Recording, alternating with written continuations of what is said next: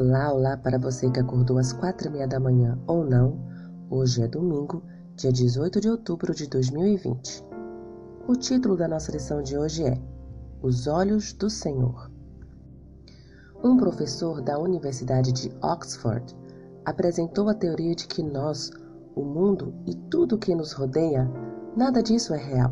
Isso somos criações digitais de uma raça de alienígenas com computadores superpoderosos. Embora essa seja uma teoria curiosa, ela levanta uma questão crucial. Qual é a natureza da realidade? Existem duas possíveis respostas muito amplas, mesmo que apenas uma seja racional.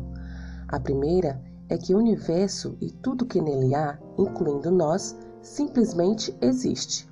Nada o criou, nada o formou.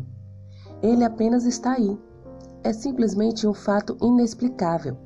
Não há Deus, não há deuses, não há nada divino. A realidade é puramente material, puramente natural. Como foi dito há 2500 anos, essa não é uma ideia nova. Existem apenas átomos e o vazio. A outra visão é que um ser ou seres divino criou o universo. Isso parece mais lógico, racional e sensato do que a ideia de que o universo apenas existe, sem nenhuma explicação para ele. Essa posição abrange o mundo natural, o mundo dos átomos e do vazio, mas não está limitada a ele.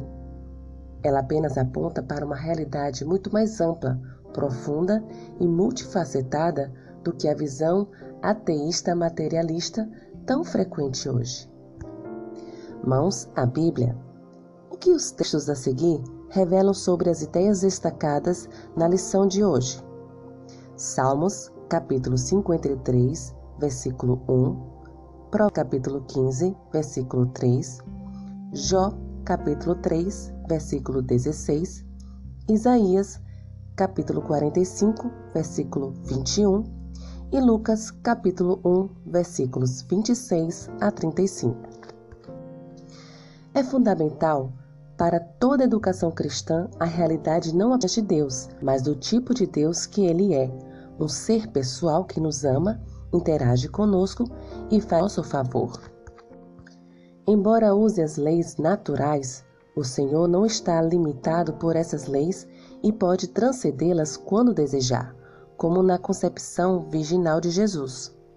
O ensino dessa visão é especialmente pertinente aos dias pois grande parte do mundo intelectual ensina abertamente e sem nenhum arrependimento a cosmovisão ateísta e naturalista, afirmando erroneamente que a ciência sustenta essa cosmovisão.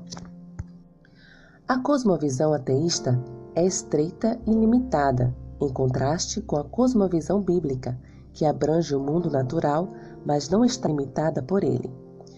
Porque a cosmovisão bíblica teísta é simplesmente muito mais lógica e racional do que a sua rival ateísta.